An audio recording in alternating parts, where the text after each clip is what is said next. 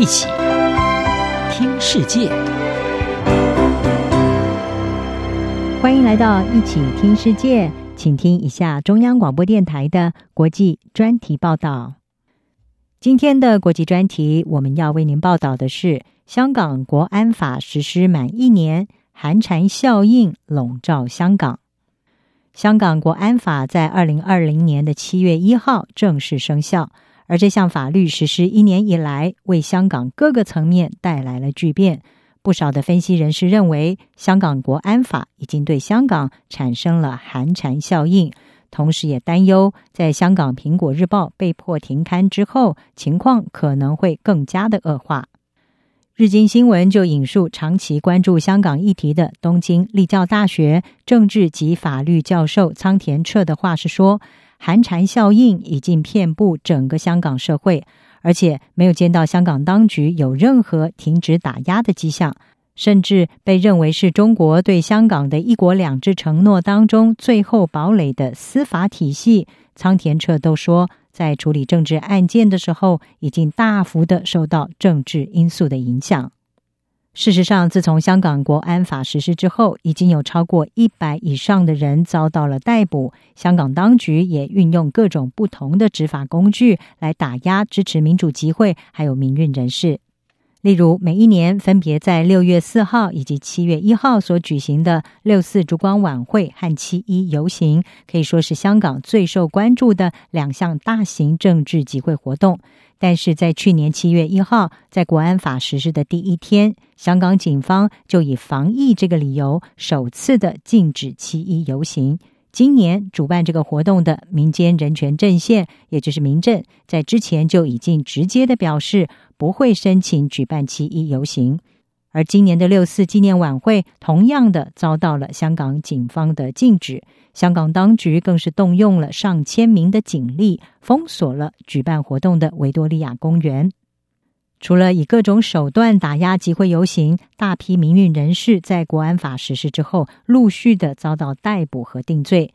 包括民阵的召集人陈浩环，每一年举办六四晚会的香港市民支援爱国民主运动联合会，也就是支联会的主席李卓人，还有苹果日报的创办人黎智英等，都被控参与了二零一九年十月一号没有获得批准的集会游行，结果被判刑入狱，而且他们身上还背负着其他不同案件的罪名指控。事实上，香港《苹果日报》的停刊可以说是香港国安法实施一年以来规模最大也最严厉的打压行动。香港警方两度的对发行《苹果日报》的一传媒总部大楼发动搜索，同时逮捕了创办人黎智英，还有多名的公司高层，同时冻结《苹果日报》等三间公司一千八百万港元的资产，也导致公司没有办法继续的营运。迫使香港的《苹果日报》宣布在六月二十四号发行最后一份实体报纸之后停刊。《苹果日报》的停刊进一步的加深了许多跨国企业对于在香港未来发展的疑虑。美国有线电视新闻网 CNN 就报道指出，虽然有部分继续在香港经商的企业认为国安法可以让香港变得更安全，但是不少的企业也因为香港政治局势的巨变。而将会逐渐的减少在香港的业务。香港美国商会的早泰纳他就说：“这不只是苹果日报的关门，这是新的常态跟改变。香港将会从一个后英国殖民地的时代，进入到一个越来越属于中国领土一部分的时代。不仅如此，香港国安法的影响也逐渐的渗入了香港的教育体系。”在国安法实施不久之后，香港教育局就下令各级学校要移除任何可能会违反国安法的教科书还有教材。近期是由香港教育专业人员协会所发布的一项调查也显示，大约有百分之四十的中小学老师是想要辞职。那么他们认为，不断增加的政治压力是最主要辞职的原因，再加上也不满香港的社会和教育政策。一名历史老师就告诉日经新闻：“我已经不知道我应该告诉我们的学生什么事情了。”他说：“他过去习惯用自己的笔记来教学生，但是现在他宁愿照着教科书。”他说：“这很遗憾，但是我别无选择。学生或他们的家长有可能会举报你，如果你说了什么错误的话。日经新闻就指出，香港当局在最近几个月已经撤销至少三名老师的教师资格，包括两名是让班级讨论包含了天安门事件、还有香港独立等等这些敏感议题的老师，另外一位则是因为参与了二零一九年的抗争活动。根据南华早报的报道，香港国安法实施之后，已经有许多的港人认为香港不再是可以长居久安之地。虽然没有官方数据可以证实有多少香港人迁离香港，但是从学童的退学还有申请签证的情况，都显示出港人搬离香港的情况明显的增加。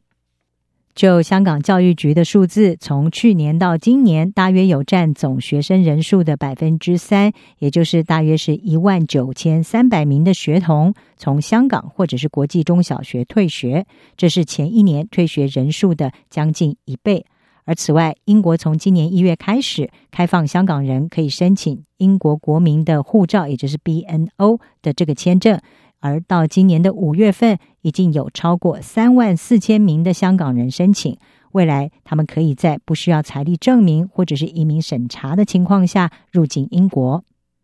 香港城市大学的政治学家张楚勇他就分析，和一九九零年代香港主权移交之前所出现的移民潮不同，当时呢，离开香港的主要是精英还有专业人士。但是这一波移民潮，很多是有小孩的中产阶级家庭，还有二十多岁的年轻人，以及有积蓄的专业人士。张楚勇说：“香港人过去离开是因为对未来的不确定，但是这一次他们已经失去希望。现在人们的离开是因为他们很确定北京的国安法对于自由以及下一代带来的冲击。”以上专题由央广编译，郑锦茂撰稿，海青青播报。谢谢您的收听。